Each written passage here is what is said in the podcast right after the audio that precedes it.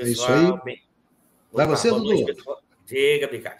Boa noite, pessoal. Bem-vindos a mais Diário da Crise. Hoje, dia 3 de março de 2023. A gente está aqui retornando um pouco do nosso recesso, né, Bicalho? Estamos na área de novo. E hoje a gente está aqui com um convidado, o professor Luiz Carlos Delome Prado, colega lá do Instituto, que vai discutir. Boa noite, Prado. Boa noite que vai discutir hoje. Né? Ah, maravilha. Que vai discutir, para quem não sabe, para quem não acompanha é, Conversas do Mundo Contemporâneo, o Prado também está sempre lá na nossa mesa redonda do Conversas do Mundo Contemporâneo. Mas para quem não sabe, o Prado é grande especialista na história econômica brasileira, história econômica geral, além da questão sobre regulação e outras coisitas mais. Mas na nossa conversa, ele, ele mostra todos esses dotes que ele tem, né, Bicalho?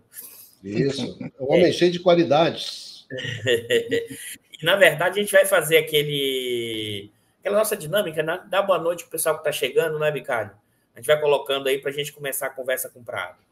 Vamos começar aqui hoje com o Joaquim, né? Começando com o Joaquim, nosso parceiro lá do Jacarezinho. Opa, boa noite, Joaquim. Joaquim, Joaquim. Plantas. E está com a comunidade Jacarezinho. O Leimar lá de Campina Grande, sempre com a gente. Charles. Isso, Charles Campo aqui, Grande, lá de Campo Grande, Rio de Janeiro, que é o bairro do Rio de Janeiro. É, Abraço, Zona Oeste. Isso. já dei, aula, já deu aula lá na Zona Oeste, lá na Antigo ESO. Campo Grande, que era a Universidade era Estadual, é. É, quando eu era menino, Campo Grande. Não, Prado também, nessa época, o Campo Grande disputava o campeonato carioca, né? O campeonato do estado da Guanabara, Taça Guanabara, estava no Campusca.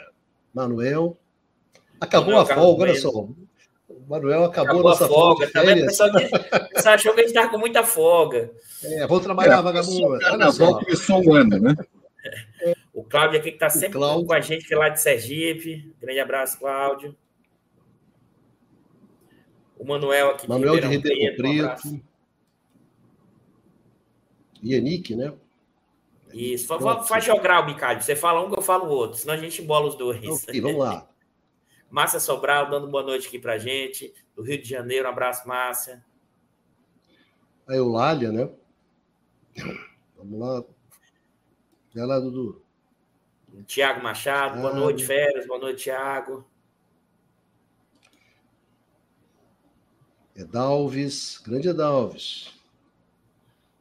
Um abraço, Edalves. Sexta-feira tomando teto. O Edalves, Prado, é um... Dele, né?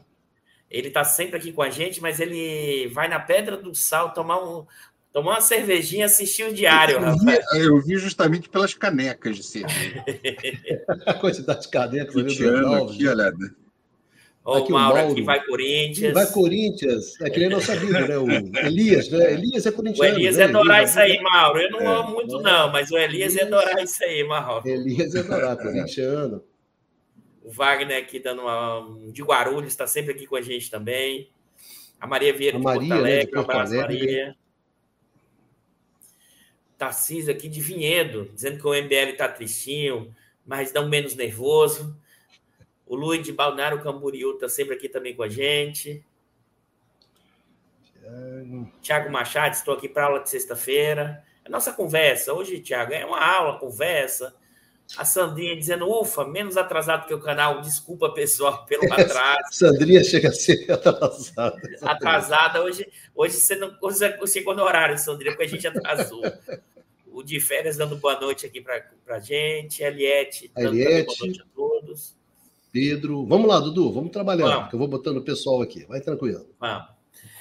É, e hoje, pessoal, a gente tem a grande satisfação de estar aqui com o professor. Hum, vou chamar mais professor Prado, que o diário, inclusive, nesse nosso esquema mais informal, é o Prado. Claro. Né? E o Prado, eu vou começar com a seguinte questão, Prado.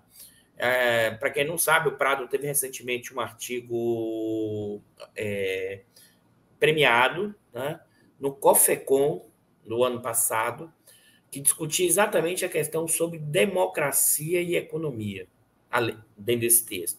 Então, antes da gente começar a pensar o Brasil, Prado, eu queria te ouvir essa discussão, mas em geral, sobre essa relação entre democracia, economia, democracia e desenvolvimento econômico, democracia e crescimento.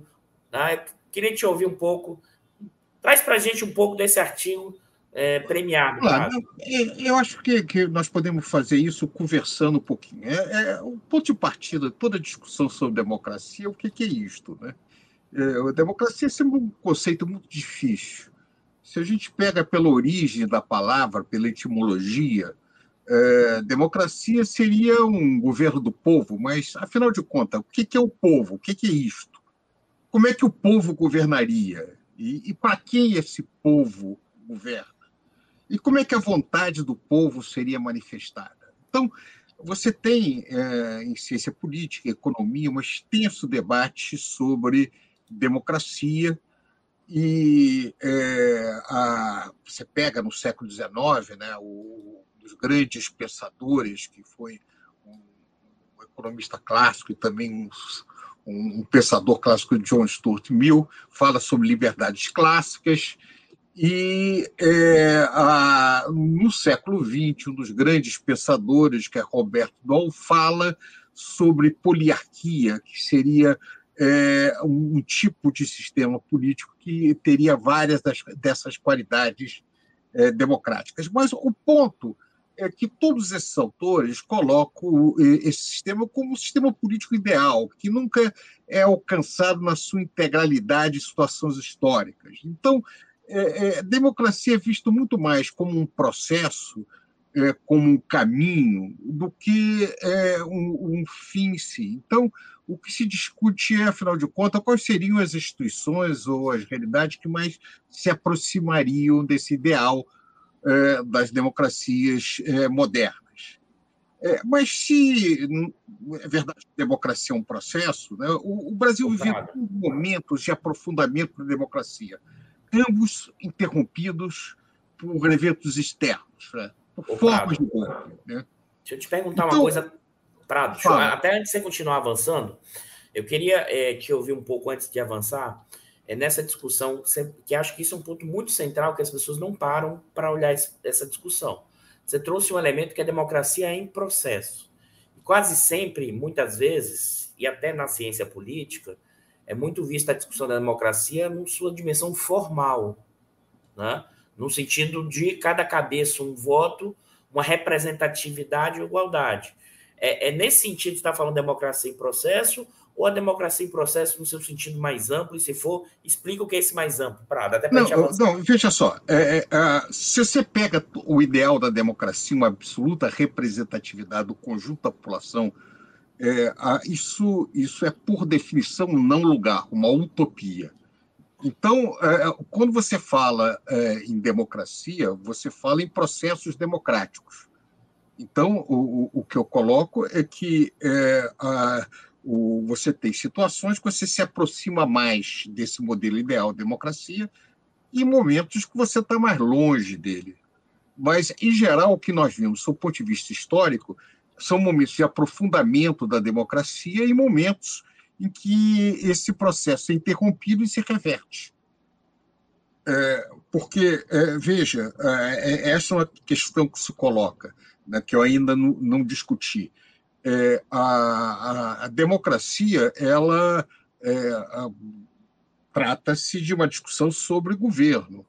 E, e, governo é sempre um espaço complexo, um espaço de luta onde diferentes classes, diferentes interesses se chocam. Uh, uh, se nós pegarmos, eu, acho uh, talvez seja importante chamar atenção desse lado. Se nós pegarmos o autor, a, a, tradição uma tradição liberal austríaca, tipo Hayek, ele vai dizer que mais importante que a democracia são os direitos de propriedade, é o, é o liberalismo. Então, ele vê a democracia é, como se você tiver que, entre democracia e, e, e a propriedade, é, segurar de alguma maneira algum processo, você vai segurar é a democracia. O argumento dele é que é, há eventuais afastamentos dessa democracia, ela é a, provisória, e se você é, acaba com a liberdade do proprietário, seria é, mais definitivo, o ônus seria maior. Se você pega, por outro lado, autores como Polanyi, eles vão colocar o inverso. Olha, o mercado ele não pode se sobrepor à sociedade. Quando ele tenta fazer isso, gera uma crise e, finalmente, a, a sociedade se sobrepõe a esse mercado de diversas maneiras. A, a, a saída democrática é uma saída, mas isso pode ser via o caminho é, da ditadura. Então, o que eu estou colocando aqui para vocês é o seguinte: é, o período que vai no Brasil do fim do Estado Novo, 45 até 1964, é um período em que a democracia se aprofunda no Brasil. Isso quer dizer que ela é, que nós temos todos os elementos da democracia? Não. Por exemplo, o Partido Comunista vai ser proibido é, logo no início, depois de ter vários membros do Partido Comunista terem sido eleitos uh, logo uh, depois do, do Estado Novo, ele vai ser proibido. Você vai ter vários elementos que vão de, de repressão a movimentos trabalhadores, etc., durante esse período. Mas, no conjunto, o que se tem é um movimento de, de um papel crescente de setores populares e da, da, da vontade popular, não apenas nos votos, mas também na, na, nas diversas formas de expressão política. Isso é. Interrompido em 64. Isso seria depois do Estado Novo, né? Isso quando você está falando Novo. até 64, tá? Até 64. Então, 64, 85 é, é um período de é, onde a, o processo democrático é interrompido. Então, nós temos uma situação autoritária, governos autoritários. É, com o fim do regime militar, nós vamos ter um, novo período de é, democrático.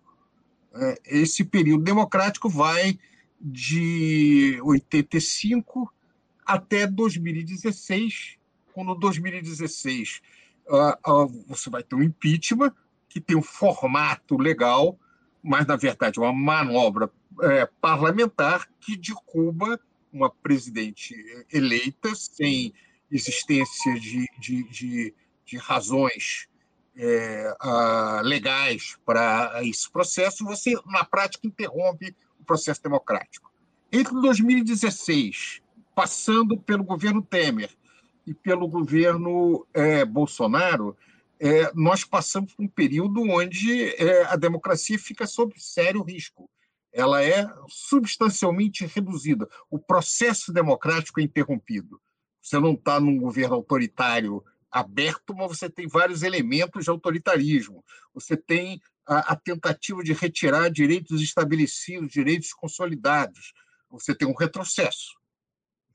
É, agora, é, com a derrota do bolsonarismo, é, a, tudo indica que nós estamos iniciando é, um novo período é, democrático, um novo processo democrático. Esperamos que dure muito mas estamos ainda iniciando. Né? Nós vimos as dificuldades, teve é, os eventos em Brasília é, de uma tentativa, é, no mínimo, de, de, algum tipo de golpe, alguma coisa do gênero, mas estamos vivendo um período agora é, que sinaliza de aprofundamento do processo democrático.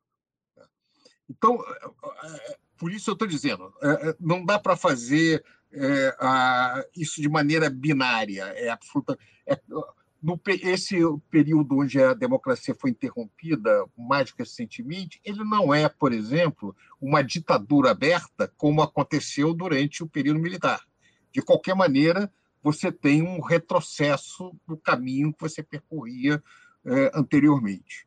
Mas vamos seguir um pouco é, é, a, essa linha, só para pegar aí a, a, discussão em torno disso.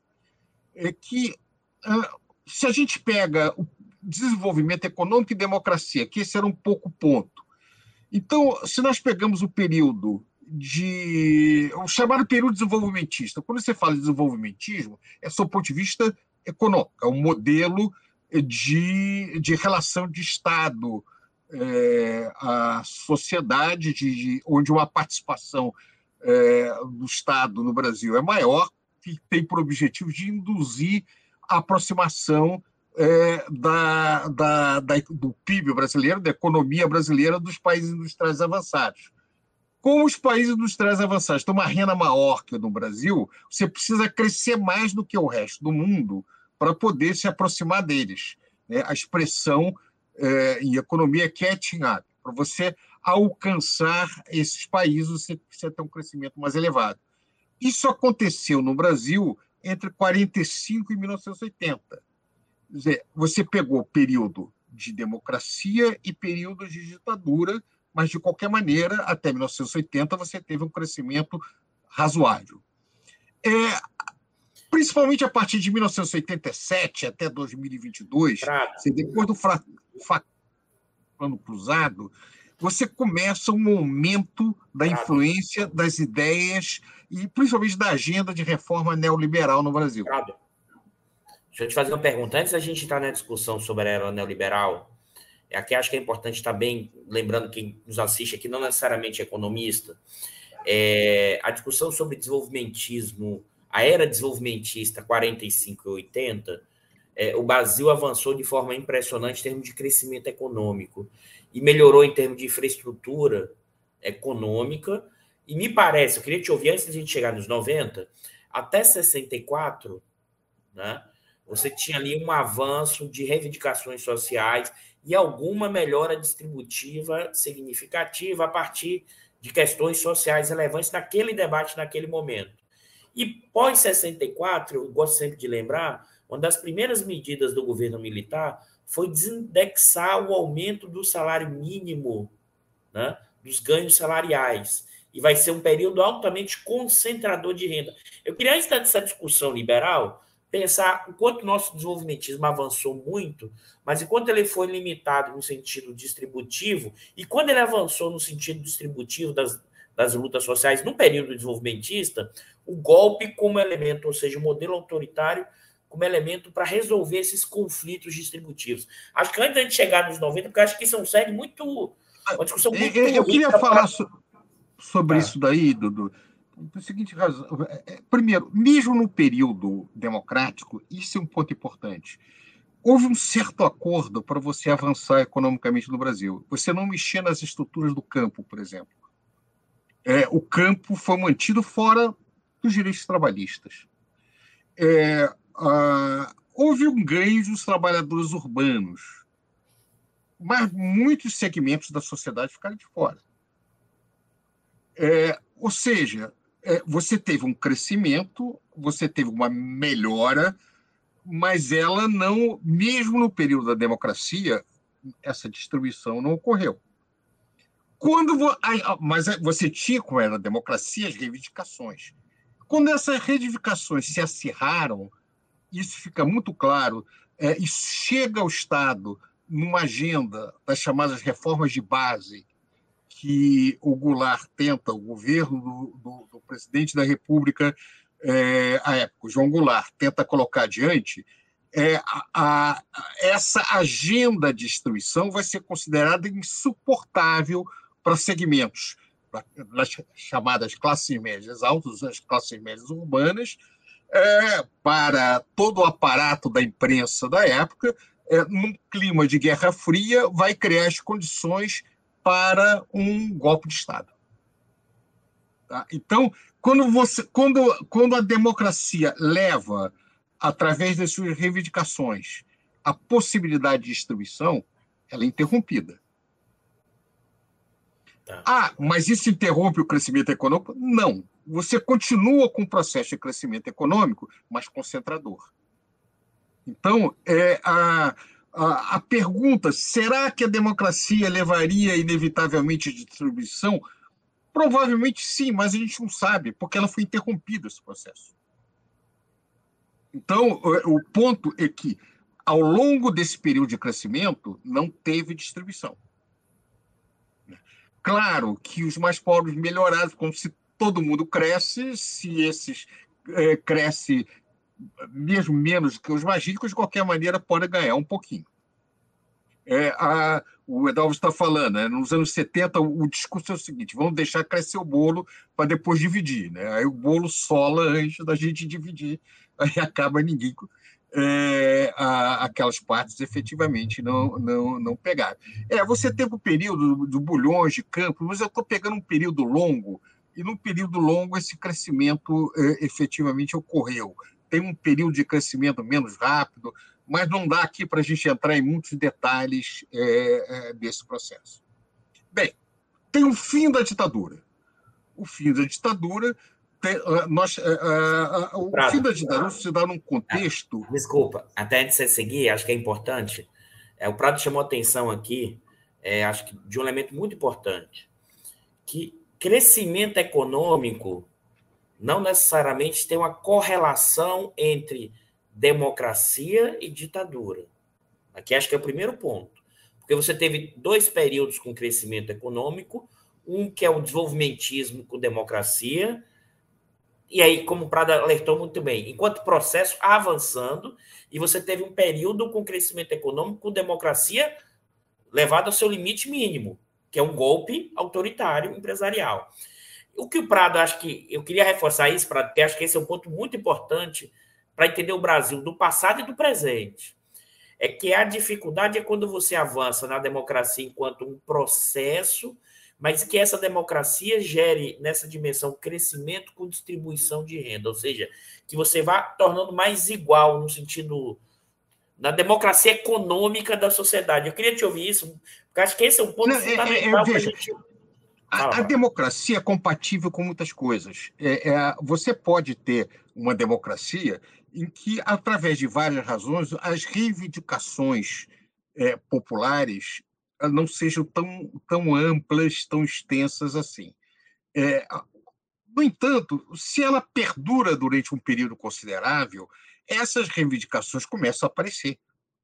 Né? O crescimento econômico sem distribuição em democracia começa a gerar instabilidade, porque aqueles setores que uh, se sentem preteridos começam a reclamar: por que, que eu não ganho nada com isso? Né? Que dê minha parte do bolo. Né? Eu também quero.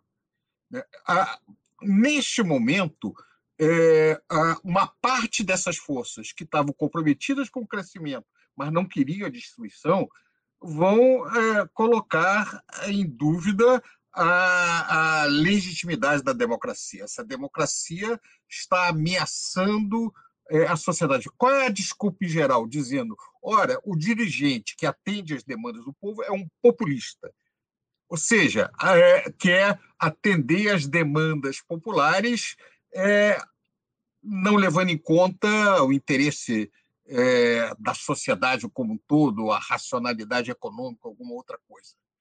Não dá para a gente aprofundar, isso é um conceito complexo, mas a, a principal crítica que seria a, a, a irracionalidade, esse é que seria argumentando, do dirigente que é, atende às demandas políticas e não é, a, o, o, a racionalidade econômica, o, a boa gestão do Estado. Isso justificaria, e normalmente tem uma crítica dizendo que tem desvio, tem roubo. Normalmente você sempre consegue botar corrupção no meio, mistura corrupção, ameaça a ordem, e naquele clima da Guerra Fria, obviamente, o risco do comunismo e o que justifica o golpe. E antes da gente, antes de você avançar, Prado, que você já, estava pensando em terceiro, eu sei que eu estou te segurando, Prado, mas a gente vai desenvolvendo aqui. O Wagner fez uma pergunta que é importante. Porque lembra que, lembra que boa parte não é, é não economista aqui, Prado. É, Wagner, que condições permitiram o crescimento da economia brasileira durante a ditadura militar? Em linhas gerais, Prado, porque acho que é importante. Muito rápido. É, muitos economistas progressistas achavam que é, a ditadura iria impedir o crescimento econômico, porque é, iria concentrar a renda, ia ter mais menos gente comprando, e isso não daria uh, uh, para o crescimento econômico. Só que o Brasil é um país muito grande. Então, o que, que, o que, que você fez? Você concentra a renda e aumenta o consumo desse grupo é, mais rico da sociedade. Então, isso permitiu um rápido crescimento dos chamados meios de consumo duráveis, automóveis, geladeiras, televisão, etc., para um grupo pequeno de pessoas. Esse grupo pequeno de pessoas tinha um poder aquisitivo muito mais próximo dos países industriais avançados do que da periferia. Mas para que isso ocorresse, a grande maioria estava excluída. Né? Na época, teve até um famoso trabalho, é, é, até do Baixa, que depois muda a sua visão é, de mundo, mas na época ele é, escreve dizendo que o Brasil era uma belíndia, ou seja, ele tinha uma parte que era como a Bélgica, que é um país rico da Europa, e outra parte como a Índia, que na época era um país muito pobre. Então você tinha essas duas coisas convivendo, esses dois países convivendo dentro do Brasil. Então você cresce, mas cresce concentrando. Em Prado, acho que é importante esse ponto até assim, é uma proporção pequena da população que assume essa capacidade, concentrando. Mas como o Prado alertou, como o Brasil é muito grande, isso cria um mercado consumidor que permite, inclusive, a indústria automobilística, vários setores. Acho que esse é um ponto é, que o Prado chamou a atenção, mas queria reforçar. E acho que talvez, né, Prado, outro elemento, junto com a concentração, vem com os investimentos e, e o papel do Estado no, com as estatais e o investimento em infraestrutura, setor de petróleo, energia. Queria te ouvir, Sim, porque acho claro. que essa combinação é importante aqui para.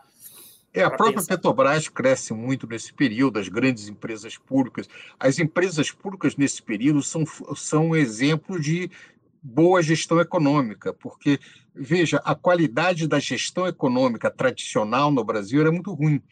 É, a, as, os dois exemplos de boa gestão econômica que você tinha na época eram as grandes empresas públicas e as empresas multinacionais, que traziam os padrões gerenciais internacionais. A empresa brasileira tradicional era vista como mal gerida. Essa era uma visão corrente o que basta a gente olhar em volta, é, parece que não melhorou muito, né? Parece que não mudou muito o jeitinho, os jeitões contábeis dos balanços das empresas, né, Prado? É. Mas segue, Prado, vai lá que você estava em 85, Prado, no final da ditadura. Sim. É, então o ponto é que é, quando você. É, esse novo período, então, de, de democracia é, é um período que pega o Brasil, desde 1980, numa situação muito difícil. É, o, o, Brasil é, ele está vivendo uma grande crise é, que não é específica do Brasil, na verdade é, é, é uma crise dos países em desenvolvimento.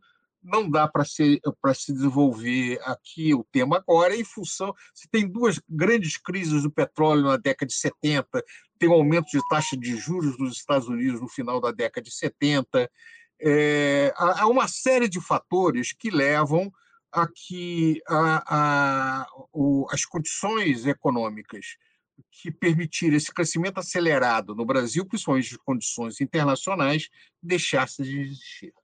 Então, a, a, principalmente, a última tentativa de continuar o desenvolvimentismo vai ser o Plano Cruzado. O Plano Cruzado fracassa é, e é, a, o, plano, o, Desculpe, gente, devia ter desligado aqui.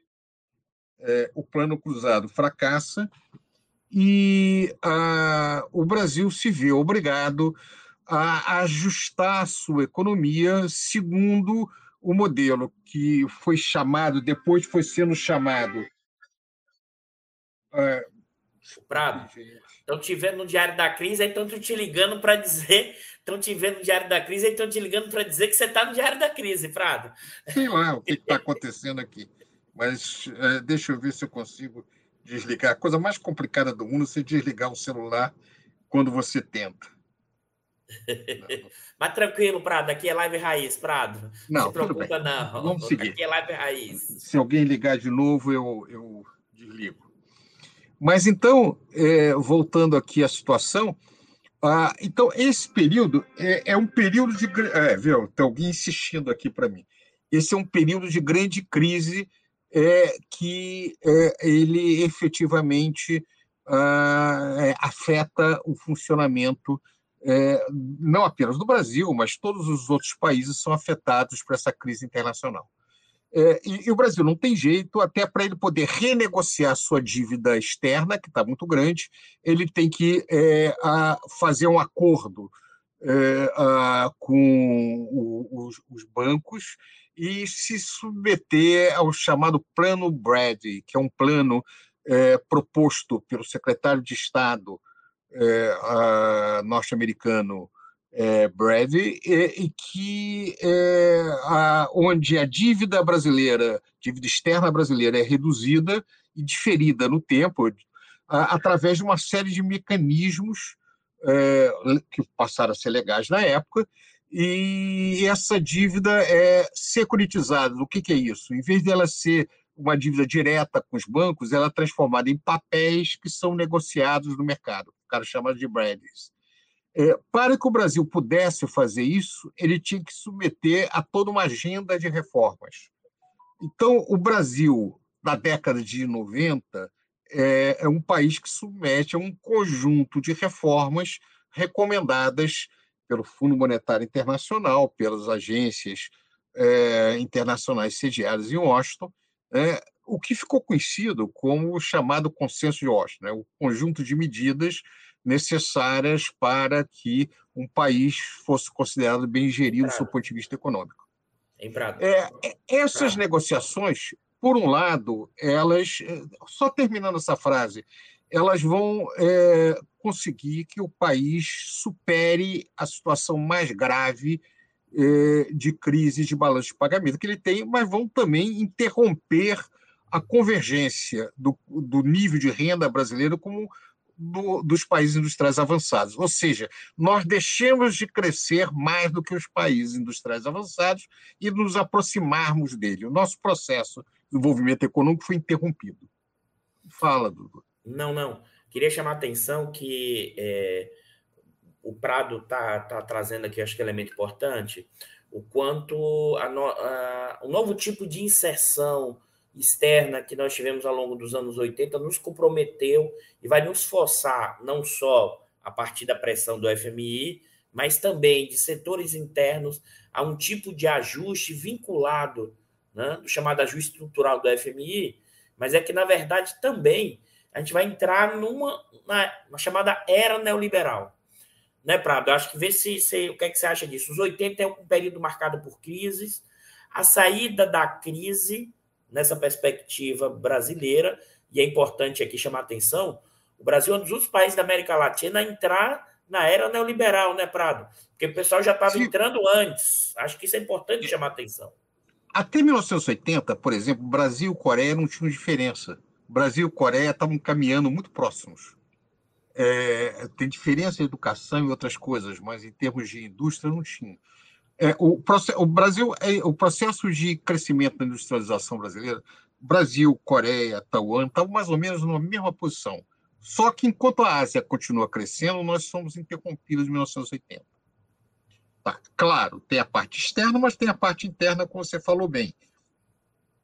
Isso não dá aqui para a gente fazer, desenvolver isso com mais vagar mas é, a, aqueles economistas que estão comprometidos com essa agenda de reforma, eles passam a assumir as principais posições nos governos de então. Então, eles passam a liderar a agenda de adequação da economia brasileira à nova situação internacional. É, o, o, a contrapartida disso é uh, que esse, esse, esse interrompimento da convergência, que é, em outros momentos históricos foi por um período pequeno, ele se perpetua. Quer dizer, o, o país não consegue mais ter um crescimento rápido, sustentável. Isso passa a ser o grande dilema do país. Mas aí que é uma coisa interessante e contraditória a, Constituição de 1988 foi uma Constituição muito é, avançada. Ela, ela traz uma agenda é, social-democrata e um compromisso com a distribuição que foi muito o resultado do clima de resistência popular contra a ditadura que se expressa na, no sonho de construção de um país mais igual. Então, apesar de você ter, por um lado, um crescimento econômico é, interrompido, por outro lado, você começa é, a ampliar direitos sociais no Brasil. Você consegue levar adiante o projeto SUS, é, a, você começa a discutir uma agenda de seguro-desemprego, é, a, o, o, da ampliação dos direitos é, de trabalhadores. E, e, então, você tem uma situação muito contraditória. Quer dizer, a, a, nesse momento, o, o, há um avanço, mesmo em governos claramente é, a, comprometidos com a agenda liberal, mas é, elementos de, de, que vão melhorar, de certa maneira, as condições de alguns setores mais é, marginalizados vão, vão aparecer ao longo desse processo. O Prado. Então, fala. Acho que esse também, eu estou interrompendo alguns momentos, que tem alguns pontos centrais que são chaves para entender também o, o, presente. Né? Acho que o Prado trouxe aqui um elemento importante, é se tivemos um, a chamada dos anos 80, que é a chamada década perdida, no plano da economia do crescimento econômico, você talvez nunca tenha conseguido avançar tanto em termos de direito social. A Constituição de 88, que o Prato está chamando de atenção, é expressão disso, fruto da saída da ditadura, da força dos movimentos populares, dos movimentos sindicais, ou seja, tinha uma efervescência ali naquele momento, né, Prado? E também uma estratégia que foi possível na Constituinte, que acho que tem um movimento dessa força, mas também do outro lado tinha um movimento, queria te ouvir também, de um certo bater-cabeça da burguesia brasileira, que não sabia como ainda é, se articular plenamente para entrar na Constituição. Estava meio fragmentada. Quando eles perceberam que, que algum Isso momento... vai até 87, Dudu. E... O problema é que 87 você abandona completa. O projeto nacional termina com a crise do Cruzado é, a, a, saída da ditadura, mesmo o governo Sarney, você tem uma tentativa de desenvolver a indústria é, eletrônica do Brasil, você tem computadores próprios, é uma tentativa de desenvolver projeto nacional. Tudo isso estava no bolo. É, a, no entanto, a grande questão era a questão da, da inflação acelerada no país. Né? Mais uma vez, são muitos temas, é, é difícil a gente pegar todos os aspectos. Então, a, a questão da inflação não se resolveria sem a negociação é, do plano Bradley, porque a inflação tinha um grande componente da crise cambial, ou seja, da dificuldade do Brasil de pagar o serviço da dívida externa. Essa é a principal dimensão é, da, a, da, da, pressão inflacionária brasileira. Tanto quanto todos os países que renegociaram a dívida externa na América Latina conseguiram equacionar a questão da inflação. E nenhum país que não tinha feito não conseguiu fazer isso. Dizer, mesmo países que tinham entrado no neoliberalismo muito antes, como a Argentina e o Chile, passaram por inflação muito elevada até é, a negociação do Plano Bradley. Nenhum deles conseguiu resolver a questão da inflação sem é, resolver a questão da dívida externa. A inflação não decorria só da dívida externa, mas sem a dívida externa não era possível resolver é, o problema inflacionário. Então, é, sob o ponto de vista econômico, a década de 80 fica completamente é, a, capturada pela, pelas crescentes pressões inflacionárias que o país vive e as crises cambiais. É, a, os direitos sociais caminham na margem, caminham independente de toda essa situação econômica difícil. O que é curioso, né? no período de crescimento acelerado, não se avançou tanto nos direitos sociais como se avançou no meio de uma crise econômica muito grande que ocorreu na década de 80. Na década de 90, é, a, a, a questão inflacionária foi equacionada com o plano real não é aqui o lugar, nem o momento de ficar discutindo as razões, o porquê que finalmente o plano real funcionou, mas é, temos uma grande diferença entre o plano real e o plano, plano cruzado. O plano cruzado foi feito antes da renegociação da dívida externa. Então, ele não tinha como funcionar, porque o primeiro efeito do plano cruzado foi é, aumentar é, a, a, compra internacional, e isso gerava uma pressão de desvalorização da taxa de câmbio que gerava um aumento da pressão inflacionária.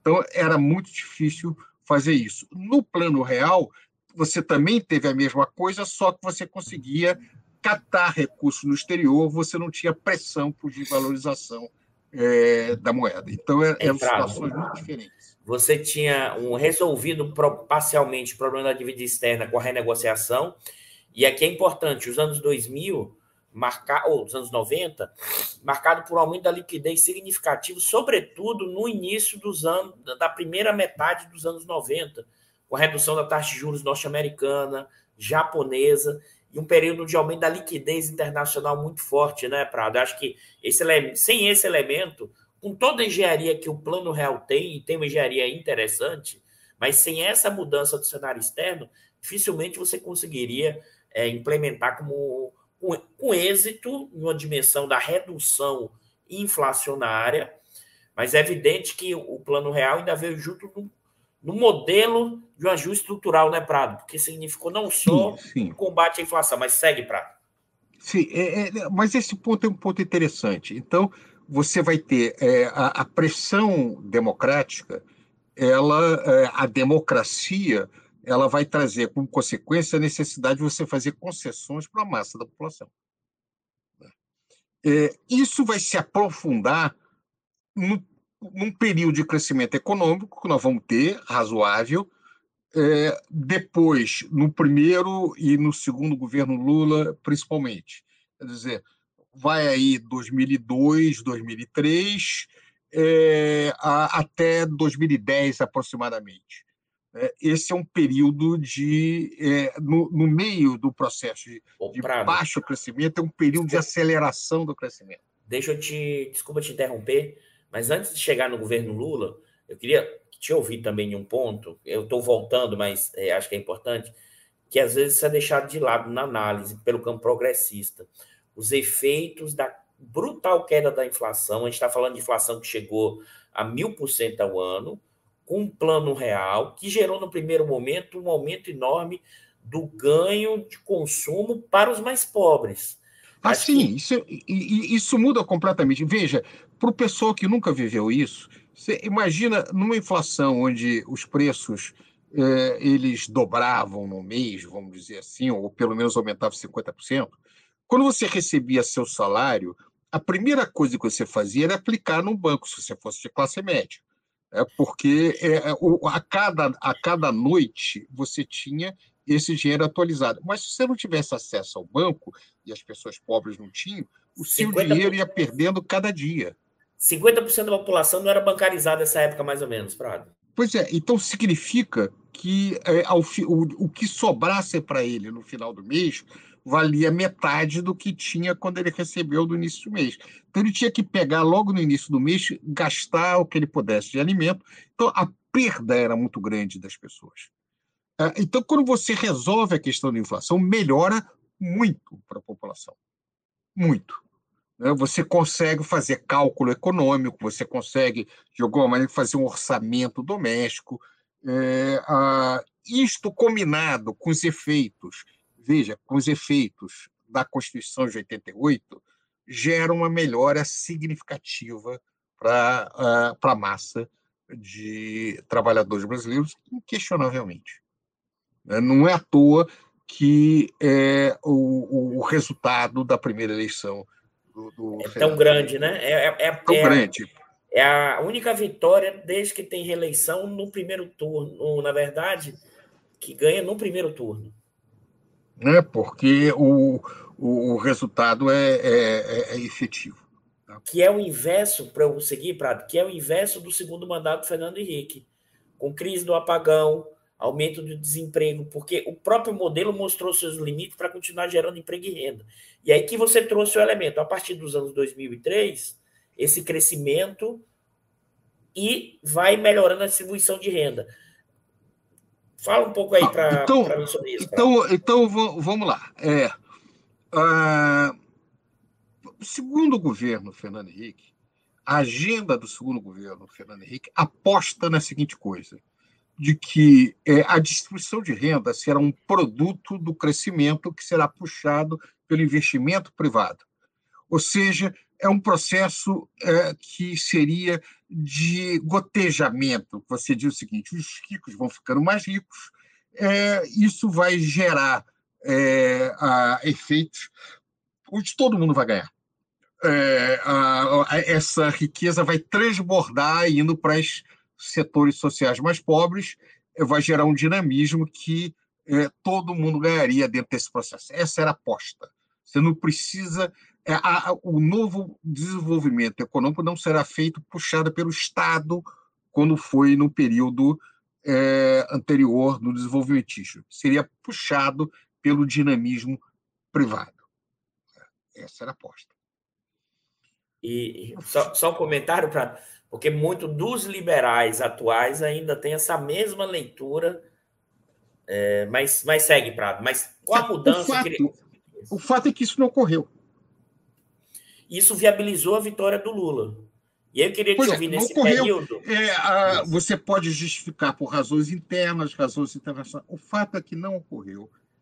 E ao não ocorrer, é, a, a, a campanha do Lula no período até foi muito inteligente, porque ela pega sem medo de ser feliz, porque o grande argumento que diziam é que ah, se volta a oposição, é, naquele, naquele momento, né, o PT voltaria à inflação. Era uma ameaça àquela estabilidade. Então, é, a, o argumento é o seguinte: não, não volta coisa nenhuma, vamos, vamos melhorar. Então, as pessoas não têm medo, não devem ter medo de, é, de conseguir os seus objetivos, etc. Uma nova agenda social é a base desse processo. Agora, eu, eu queria chamar a atenção aqui para vocês quando entra a questão desse novo momento, com uma agenda que é uma agenda é, principalmente distributiva, que é, que, é, que é o primeiro ponto, é, para nós entendermos a sociedade brasileira. Deixa eu voltar atrás agora, que, que eu, eu acho muito importante chamar a atenção. Quando você compara o capitalismo brasileiro com o capitalismo de outras regiões do mundo, da França, dos Estados Unidos, da Inglaterra, etc., primeira coisa que nós temos que entender é que, é, diferente de vários países do capitalismo ocidental, o Brasil não passou por nenhuma das chamadas revoluções burguesas. Nem a Revolução Americana. O que caracterizava a Revolução Americana? Foi principalmente uma revolução de proprietários. É, a, a Revolução Americana é uma revolução dos proprietários de terras, dos comerciantes da Nova Inglaterra, é, que é, sentiu ou percebiam é, a, o, o, poder colonial como ameaçando a sua prosperidade. Ele não foi uma revolução da, da população de mais baixa renda, é uma revolução de, de proprietários. É muito curioso que, embora é, mais do que uma revolução de promoção da democracia, era uma revolução de promoção da república. Havia uma grande preocupação até com os fatores que poderiam uh, uh, uh, ser o desequilíbrio que poderia advir do voto. Por isso a eleição presidencial era indireta, você tinha mecanismo de checks and balances, o Senado era eleito pelas assembleias legislativas, existia vários mecanismos disso, uma revolução de proprietários. É, a Revolução Francesa foi uma revolução de é, muito mais complexa, uma revolução social, com participação de artesãos, de trabalhadores de todos os tipos. Depois ela teve seu desenvolvimento, mas ela é principalmente uma explosão de natureza social. A, a revolução mais parecida no Brasil, a tentativa de revolução com o modelo americano, foi Confidência Mineira né, que eram pequenos que eram, que eram proprietários, muitos deles envolvidos na questão do ouro, envolvidos em várias atividades do gênero, que queriam fazer uma república. Essa revolução foi fracassada. Nós tivemos é, uma outra tentativa de revolução é, a, em Salvador, na Bahia, final do século XVIII, 1798, é, que tinha características, era principalmente uma revolução social, com participação, foi até chamada de revolta dos alfaiates, com a participação de pequenos é, artesãos, com a participação é, de homens é, é, é pretos, é, negros em geral, todos os tipos, que se que também foi derrotada. A, a, República no Brasil não foi a, a, chegada ao poder da massa da população. A República do Brasil foi um, um, a vitória de uma demanda que tinha das oligarquias regionais é, de governar o país. Então, da República, a, do modelo americano de República, o que nós é, efetivamente botamos adiante foi a descentralização, quer dizer, que nas diversas então províncias, no, no caso passa a ser estados, as oligarquias é, regionais tivessem o maior poder ela era desde o seu início corrupta, com muita, com muito pouca participação é, popular do direito de voto, com voto é, que era aberto, sujeito a muita pressão. Então, nós chegamos ao, ao final do século XX, é, Dudu, é, com, é, é, onde, com muita pouca, com uma elite muito pouco é, acostumada a fazer concessões. É muito arraigada, uma elite que, que, que sobreviveu anos, décadas, desde o século XIX, é, de construção de, de uma ordem é, onde, onde a sua vontade prevalecia sobre os interesses do país e a vontade popular dizer, Prado, eu tenho dito muito aqui no diário, é, o caráter desses setores dominantes ou dessas elites, ela está pautada em três elementos. Autoritário, a democracia só é válida desde que não aflige seus interesses. Antirreformista social, ou seja, nos sinais de mudança, ela impede dar golpes, eu estou usando agora o Chico de Oliveira, usa o jeitão para reverter, e escravocrata, dado a, a, vamos dizer assim, e aí eu queria chamar a atenção, que acho que o Prato trouxe para mim, na minha leitura, um ponto fundamental, ah, como você não teve a Revolução Burguesa Clássica no Brasil, você teve uma transição por cima, em que o poder agrário permaneceu forte, mas é mais, o DNA do agrário colonial permaneceu em parte dessa burguesia que vai nascendo a partir da sua relação com o campo. Aquilo que o Orandi vai dizer que os casamentos arranjados entre os oligarcas e, e os industriais, aquilo, a discussão da pesca que eu disse agora, do o Rei da Vela, do. Meu Deus, dos anos 30 do Oswald, do, é, que mostra exatamente. O Oswald de Andrade, que mostra exatamente ali aquela ligação que vai acontecendo em São Paulo.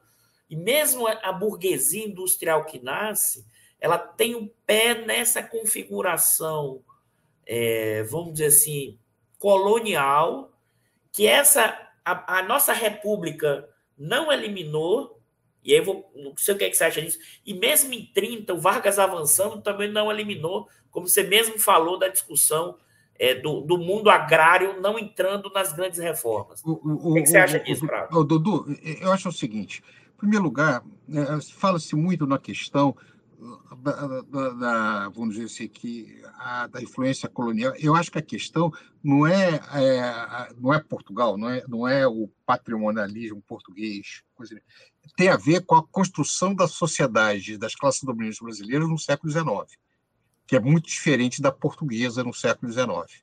É, já era Brasil independente. Não dá para a gente. A gente pode comprar, é, culpar os portugueses de muita coisa, mas isso fomos nós que fizemos aqui. Né? Então, eu concordo com você essa. A questão da escravidão é que é um dos elementos desse autoritarismo, porque é, a, a, a, que, é, a meu ver, está no bojo de uma ideia de que é, a, a nação brasileira somos nós, quer dizer, os ricos. É, não vê a, a totalidade da população brasileira como parte da nação. É, Uh, eu, eu não quero entrar numa coisa tão específica, mas esse caso que houve desse vereador do Sul mostra muito isso. É o outro que eu trago, é esse trabalhador em condição de caso escravo, é um outro. Como é que esse cara quer direitos como eu? Ele não, ele não trabalha o suficiente, ele não é, é ele, ele não é igual a mim. Quer dizer, é, é um não reconhecimento da, é, da totalidade da população brasileira como fazendo parte do tal do povo, da democracia. Né? O povo não inclui a essas pessoas. Né? Essas pessoas não têm direito, elas não são, elas são indevidamente chamadas como povo, mas elas não são sujeitos. Então, o problema é quando eu ah. me modernizo e englobo essas pessoas, eu fico incomodado que essas pessoas querem direitos como eu. Como assim? E ao fazer isso, isso tem um custo, custa caro. É, aí, é que dá para eles. E eu não quero fazer isso. Não, esse ponto que você trouxe eu vou explorar um pouco mais antes de você seguir, Prado, porque eu acho que esse é fundamental, pelo menos na minha leitura. É, que é o seguinte: isso que você acabou de, de, de trazer para a gente, é, é, talvez seja a nossa grande questão de pensar o seguinte: povo, Estado e nação. Será que nós estamos ainda à procura da nação brasileira nesse sentido que integre povo, Estado e um projeto de país? Queria te ouvir. Isso não é resposta. Assim, talvez. É, é, essa é uma é, pergunta o, que não tem resposta, mas eu queria te ouvir o, sobre o, isso. Doutor, debate eu acho essa pergunta muito interessante. O seguinte: Sérgio Buarque de Holanda, que é um autor que eu gosto muito, é, ele, ele, ele falava, ele escreve nos anos 20, e, e ele dizia a seguinte coisa: olha, é, o, o brasileiro se considera como europeu no exílio. O que quer dizer isso? Ele dizia assim: eu estou aqui, as classes dominantes que ele está falando. Ele está falando brasileiro, na verdade, são as classes dominantes. É, eu estou aqui, mas eu não devia estar aqui. O país é uma porcaria. Né? Ninguém quer trabalhar. Aqui é tudo muito ruim. Como se ele não fosse parte disso. Né? Ele é um estrangeiro com olhar estrangeiro. Então, se ele ganha dinheiro, ele vai embora ou fica ilhado de alguma coisa. Ele não é parte dessa sociedade. Hoje, em vez de ser um europeu no exílio, seria o, o habitante lá de Miami, né? O, de gostaria o ideal dessa desses proprietários brasileiros seria morar em Orlando ou em algum lugar de Miami. Ou seja, não se sente como parte da sociedade.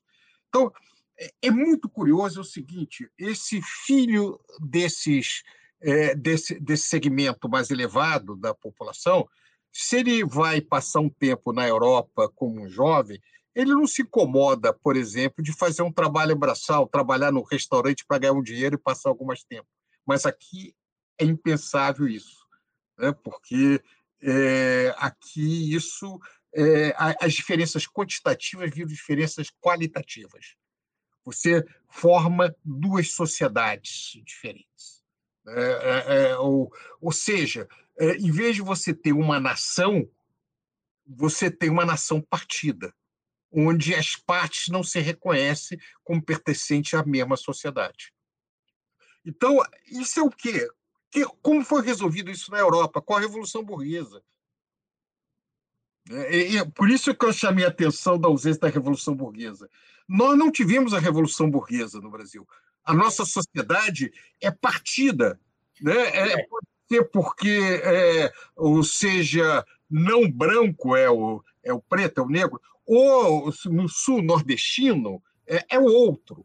Né, que não pertence é, à, à, sociedade que eu imagino. Né? O Brasil somos nós, não somos, não são todos. E aí, Prado, eu queria te ouvir, porque acho que conecta. Essa conversa está muito boa, hein, pessoal? Se vocês estiverem gostando, dê um like, porque eu vi que tem mais gente assistindo do que like foi dado. Então, dê o like aí para a gente avançar é, e chegar em mais gente.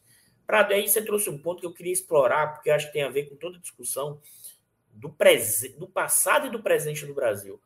Numa sociedade partida, em que você não tem a ideia de nação, e, ao mesmo tempo, esses setores dominantes, você gosta, você usa o termo elite, vou usar o termo que você está usando, é, elite que se sente estrangeiro. Como é possível administrar os conflitos e as tensões da sociedade a partir da democracia? Estou falando isso por quê? Porque toda vez que esse andar de baixo melhora, significa diminuir essa diferença, mas aumenta as tensões. Eu estou falando isso porque eu estou pensando aqui na minha cabeça, queria te ouvir, o que foi 64, né? O que, foi depois 2016. foi 2016. É a Eu queria coisa. te ouvir sobre isso, Prado. É, a, a, veja, as razões de 2016 são as mesmas de 64. Ela é diferente porque as condições internacionais e domésticas são diferentes. Mas nos dois casos era um incômodo com uma situação em que a continuidade dos direitos implicava a, a, a redução é, da percepção de ganho ou, ou de é, a, o, o, o, efeito sobre a acumulação dos mais ricos do país. Nos dois casos, a, a, claro, um você põe a culpa na Guerra Fria, né, do ameaça do comunismo, e agora o Brasil poderia virar uma Venezuela, ou seja lá. agora é o marxismo cultural, Prado. O marxismo cultural, o nome que você queira dar. Tá, muda o nome, mas a natureza é similar. Então, é, Dudu, eu, eu acho que o primeiro projeto brasileiro é nós eh, conseguimos concluir uma revolução burguesa.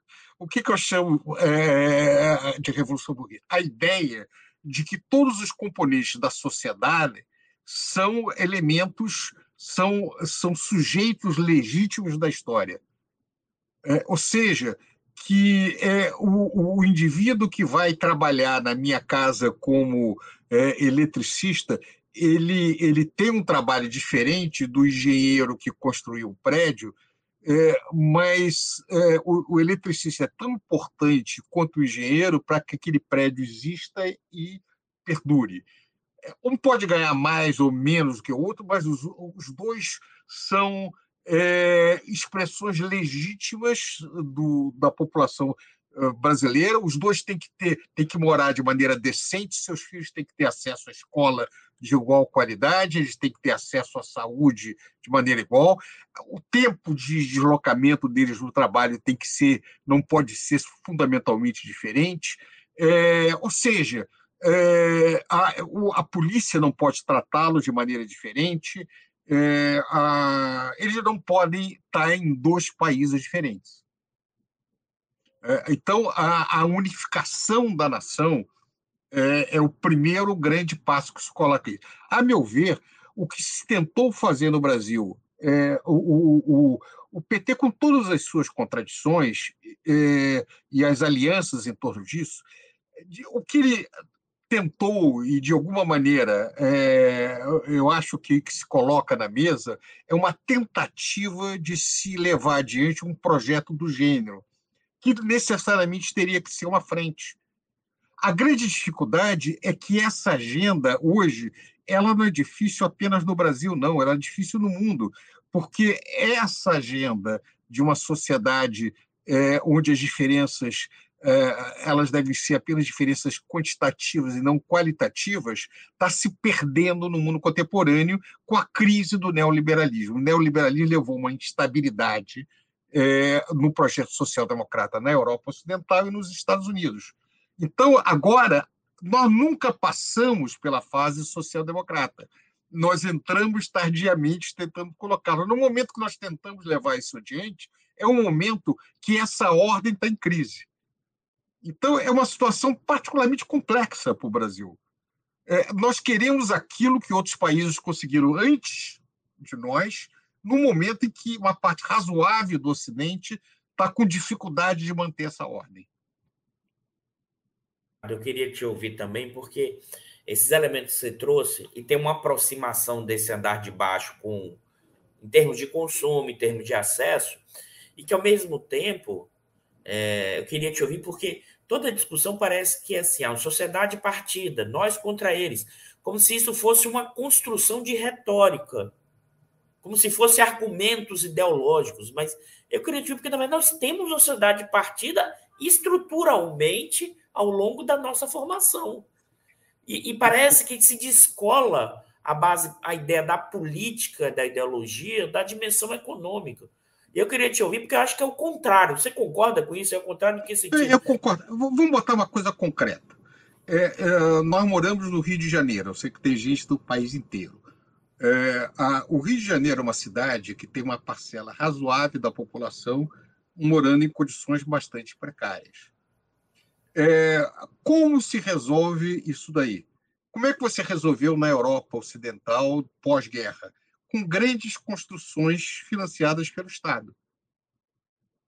É, então, como é que você resolve isso para você poder resolver? Você vai ter que ter pesados investimentos de transformar as comunidades, as favelas, as, as comunidades periféricas em bairros via investimento público, onde entra os direitos de cidadania. Então, o indivíduo tem que ser, primeiro, o direito de propriedade, né? o famoso direito de propriedade, né? que os é, liberais gostam de falar. Então, você mora numa casa e você tem um papel que diga que você é proprietário da casa. É, isso tem que ser resolvido, que a maior parte desses lugares não tem a propriedade legal. Então, isso. Segundo, você tem que ter acesso é, ao serviço de saúde, ao serviço médico, mas também ao, ao, Estado de Direito, à defensoria pública. Você não pode ter um. A, a, o que, que acontece é, nos setores de, de, de, sociedade de classe média quando você tem um conflito interpessoal? Quem resolve? O judiciário. Né? Vai alguém ao judiciário, faz uma denúncia, é, e isso é resolvido dentro dessa esfera. Na periferia, a mesma coisa tem que acontecer. Você tem que ter possibilidade dos conflitos serem resolvidos não via força ou não via uma autoridade é, local do traficante ou, do, ou da milícia, mas via Estado de Direito. Ou seja, o Estado tem que penetrar no conjunto do aparato da sociedade. E reforçando o que você falou, no modelo pós, na trajetória pós-45, parte desse financiamento, desse pesado investimento em infraestrutura, estava calcado em pesadas alíquotas de imposto sobre a propriedade e sobre a renda. A propriedade, sobretudo, que diz respeito à questão da herança, né, Prado? Ou seja, tem uma reconfiguração é, importante. É, isso na Europa e nos Estados Unidos. No Brasil e... nunca houve. No Brasil, é, porque, veja, se o grande argumento do capitalismo, que, que, que qual é o grande argumento sobre é, a, a, defesa da riqueza? Que ela é produto do trabalho.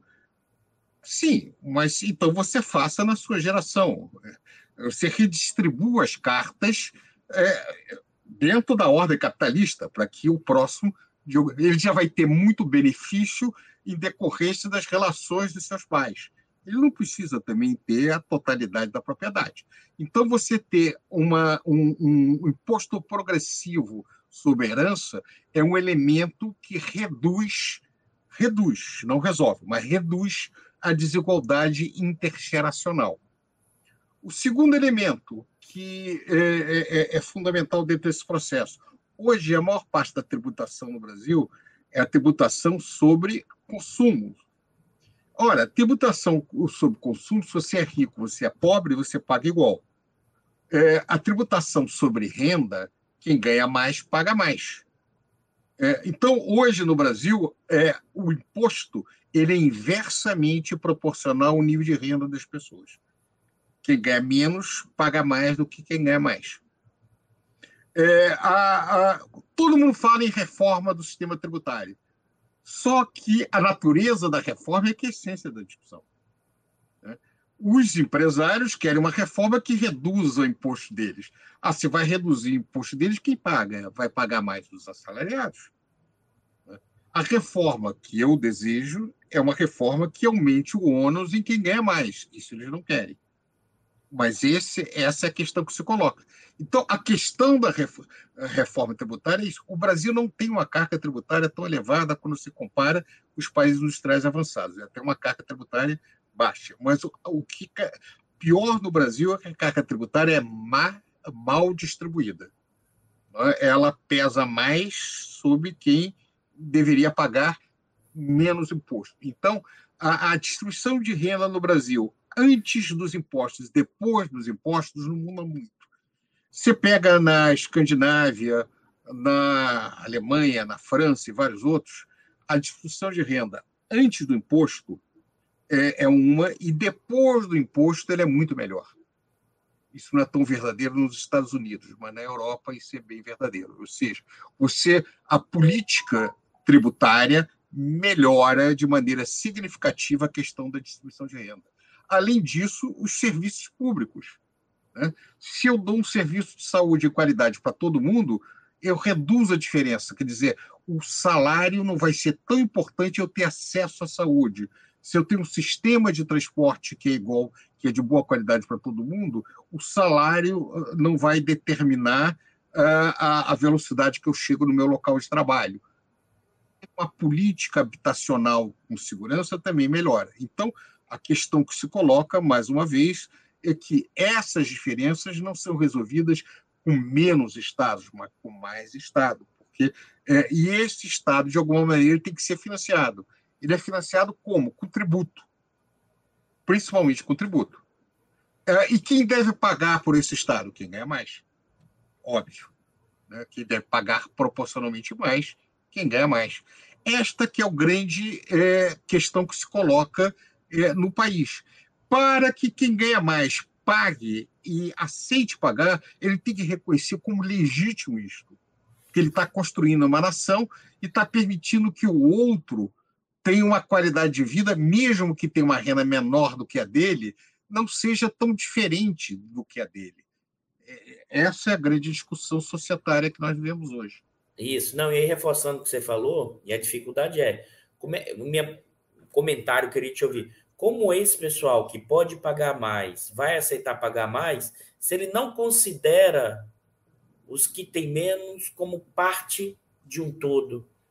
Eles não consideram como um conjunto, eles consideram como uma parte em que é um pessoal que não quer trabalhar, é um pessoal que não faz nada, e eu que estou, vamos dizer assim, como você mesmo falou, complexo de vira-lata, que o Nelson tanto falava, que é, é dessa discussão, é o seguinte, poxa, por que eu vou, ter, vou pagar mais imposto para entregar mais para um, uma parte do andar de baixo que não quer nada? Que mais ainda, que só quer saber do jeitinho. Que essa é outra metáfora utilizada para justificar que o problema da pobreza no Brasil são os pobres que ficam dando jeitinho o tempo inteiro para não resolver as questões.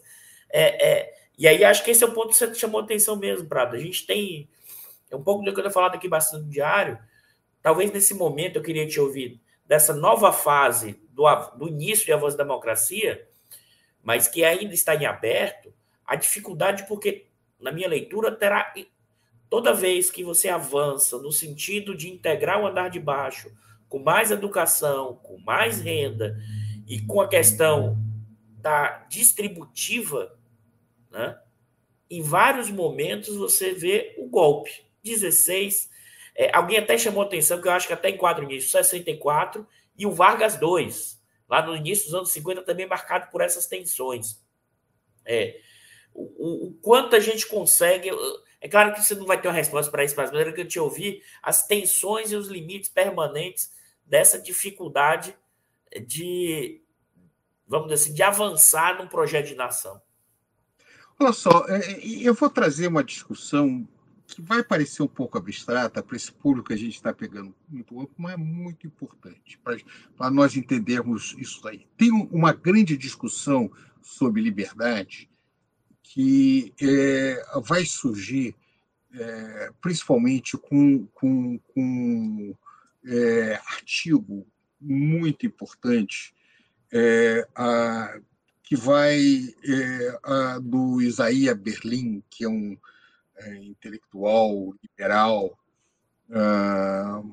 que durante muitos anos dei aula é, na Inglaterra, da Universidade de Oxford, ele, ele, ele, ele escreve um artigo chamado Dois Conceitos de Liberdade. Ele distingue a liberdade negativa da liberdade positiva. A liberdade, a liberdade negativa, significava a liberdade de estar livre de coerção, ou seja, é, é, é liberdade contra a possível interferência de alguém. É, eu tenho direito de fazer coisas e não ser impedido por outra pessoa.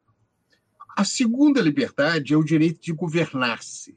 Não é liberdade de alguma coisa, é liberdade para alguma coisa.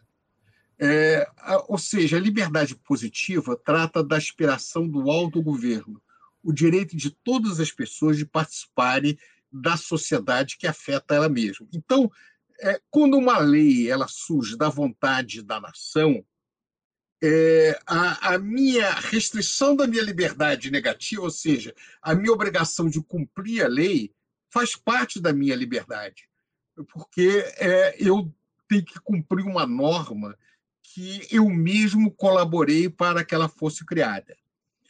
É, veja, a, a, o grande é, questão que se coloca hoje é que é, o chamado neoliberalismo ele, ele se concentra muito, quando ele fala em liberdade, é, na ideia da liberdade negativa, ou seja, é, eu sou impedido de fazer alguma coisa, eu sou impedido de contratar pessoas sem pagar a totalidade dos seus direitos. É, e não da liberdade positiva, diz assim. É, existe uma lei em que todas as pessoas têm direito a um tratamento digno e assim por diante. Então, é, a, a, o tipo de liberdade que é defendido é, não é uma liberdade que inclui a totalidade da sociedade em que ela faz parte. É, então, o argumento é que a democracia. A, o que, que a democracia produz? É a liberdade negativa. Né? Você não pode fazer determinadas coisas a não ser que isso é, seja de vontade, vá afetar o conjunto é, é, da, da população. Então, há uma tentativa de se retirar da ordem democrática determinados elementos é, é, que são problemáticos é, a, do, sob o ponto de vista de demanda popular. A ideia, por exemplo, do, de você é, ter uma, um banco central é, não sujeito à pressão da política. A ideia de que a política seria, de alguma maneira, contaminada e a, o campo da economia seria o lado da, da razão pura, e outro lado da paixão. Então, você teria uma maneira técnica de fazer, retira isso da democracia. Né? O, o presidente da República não pode fazer a sua política monetária. Ela tem que estar fora é, desse espaço, ela tem que estar com um banco central é, independente. Né? É, esta a natureza própria da discussão, porque o, o, o que, que se trata aí? Se trata da maneira em que é, eu vou fazer uma determinada política e quem vai pagar é, pela, é, pela, pela melhoria das condições do conjunto da população. Como é que eu vou redistribuir esses processos? Se eu entrego para um setor que tem um interesse próprio, né, setor financeiro, é, o direito de se autorregular através de um, um, uma representação é, no Banco Central que leva, que, é, que cuja política olha principalmente é, para a, a, visão de mundo que é, que é liderada por esse segmento, é, eu estou retirando da discussão democrática desse processo. Quando, por exemplo, quando houve o caso lá da Grécia, onde é, se ganhou na famosa crise é, grega uma determinada agenda de reforma, mas essa agenda de reforma ela ia contra os interesses, é, principalmente do Banco Central Europeu. A comunidade europeia, na verdade, viabiliza a democracia na Grécia quando ela impõe uma agenda econômica que não foi aquela eleita pelo governo, pela população grega. Então, um dos dilemas da democracia contemporânea é que é, o neoliberalismo retira da questão democrática é, uma parte importante da gestão da coisa pública.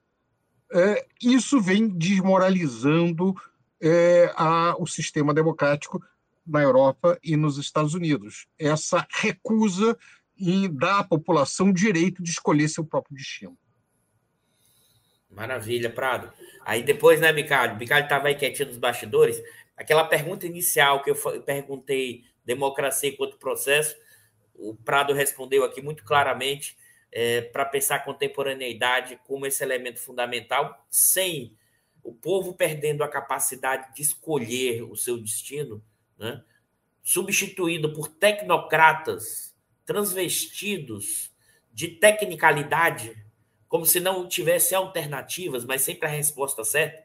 E tenho aprendido muito nos últimos anos que os dados, a depender da forma como você olha, vai beneficiar interesses específicos. Não existe uma saída única para nenhuma trajetória possível. Existem várias possibilidades.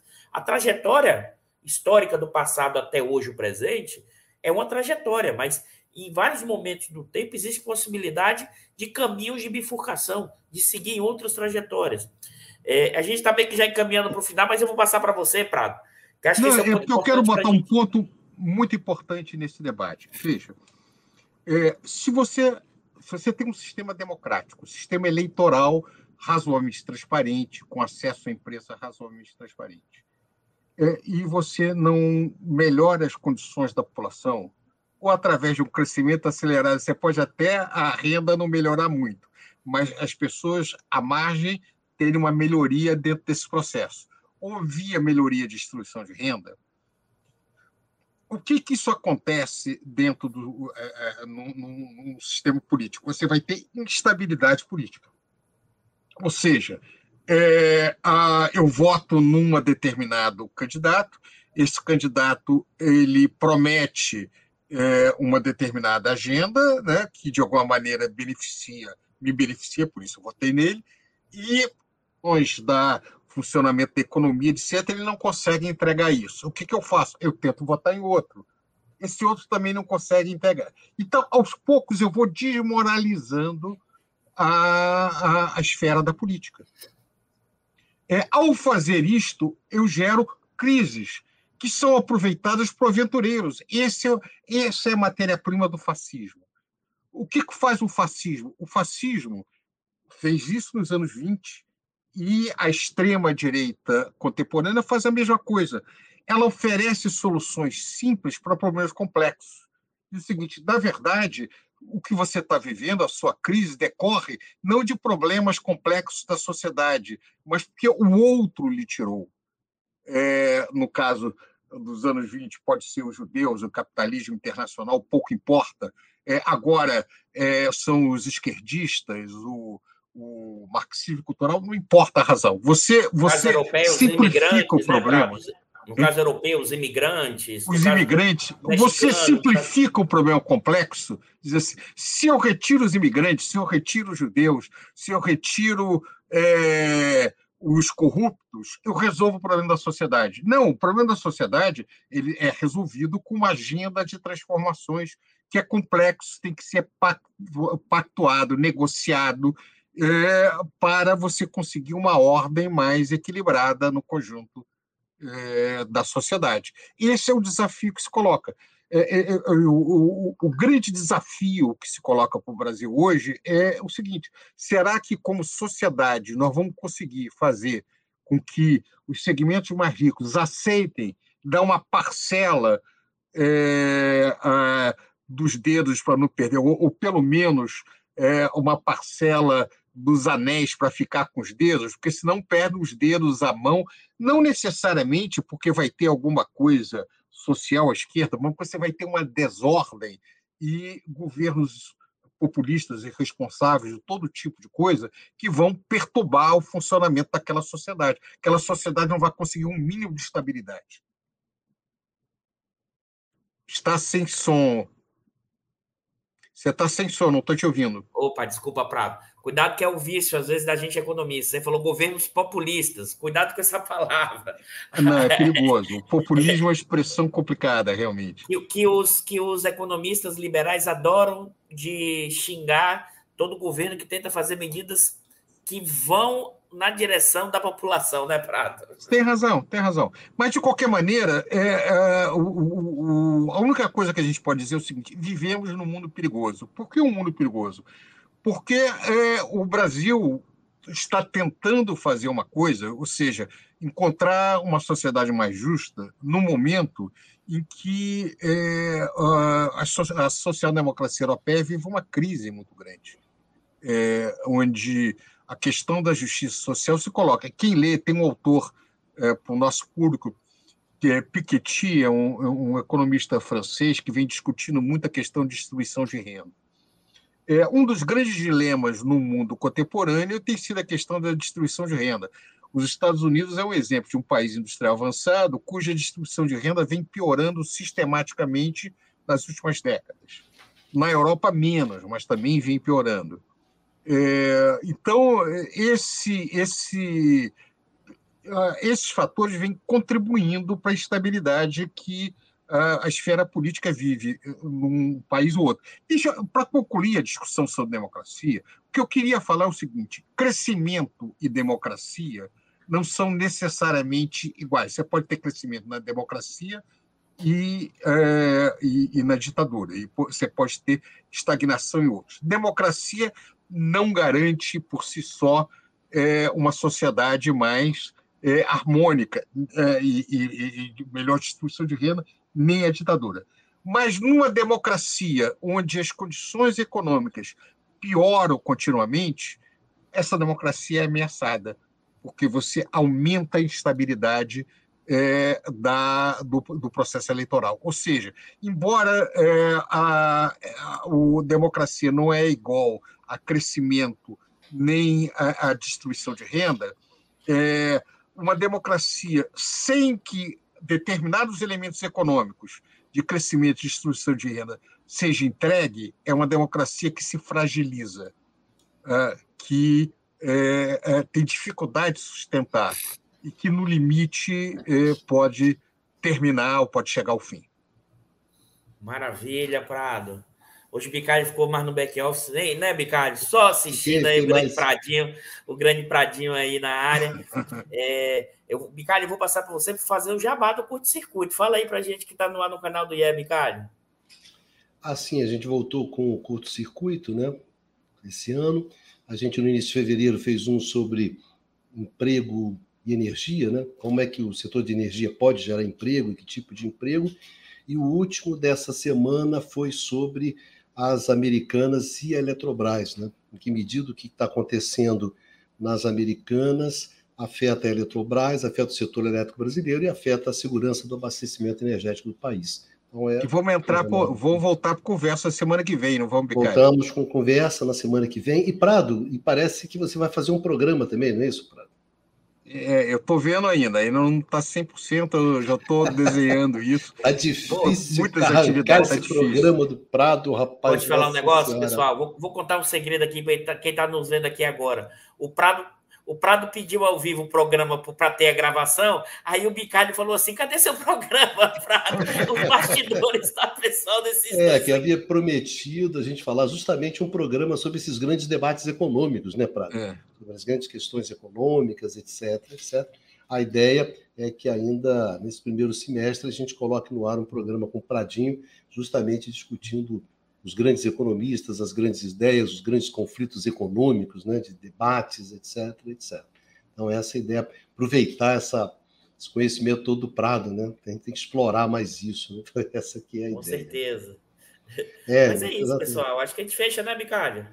É. A outra coisa, estou tentando arrancar de dois caras lá do Conversas, que é o o, Numa e o Bastianzinho, né, um programa sobre desenvolvimento, né, o grande debate sobre desenvolvimento, os caminhos de desenvolvimento, mas é difícil arrancar programa desses caras, rapaz, né, Dudu? A gente sofre. a gente sofre. Olha a gente falando mal de quem não está presente, né? Eles vão saber. É, tá Estão ameaçando, estão é, chantageando, chantageando em público.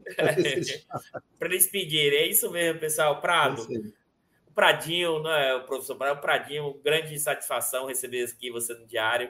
Você viu que hoje, não, para quem assiste conversa, você, eu te avisei, né, Prado? Aqui no diário não tem pegadinha. Convidado é convidado. É, Mas eu sinto falta, Dudu. A gente, é, os nossos bons debates não faz mal. Semana que vem vai ter conversa, a gente vai fazer isso. É, fazer treta, é né? Vamos fazer treta. É, ah, essa e... é a parte mais divertida. e é isso, pessoal. Curtam o canal, assistam o canal. É, esse é um canal do Estudo de Economia da FRJ. Esse é um programa do canal Estudo de Economia da FRJ, com seus vários programas. E esse é um canal da Universidade Pública Brasileira, do Instituto de Economia da UFRJ. Boa noite, obrigado a todos. Agora eu fiz a voz do Bicalho. Boa noite, obrigado a todos e voltamos na próxima semana. É isso aí, um abração a todos. Valeu, um Prado, valeu mesmo, muito obrigado.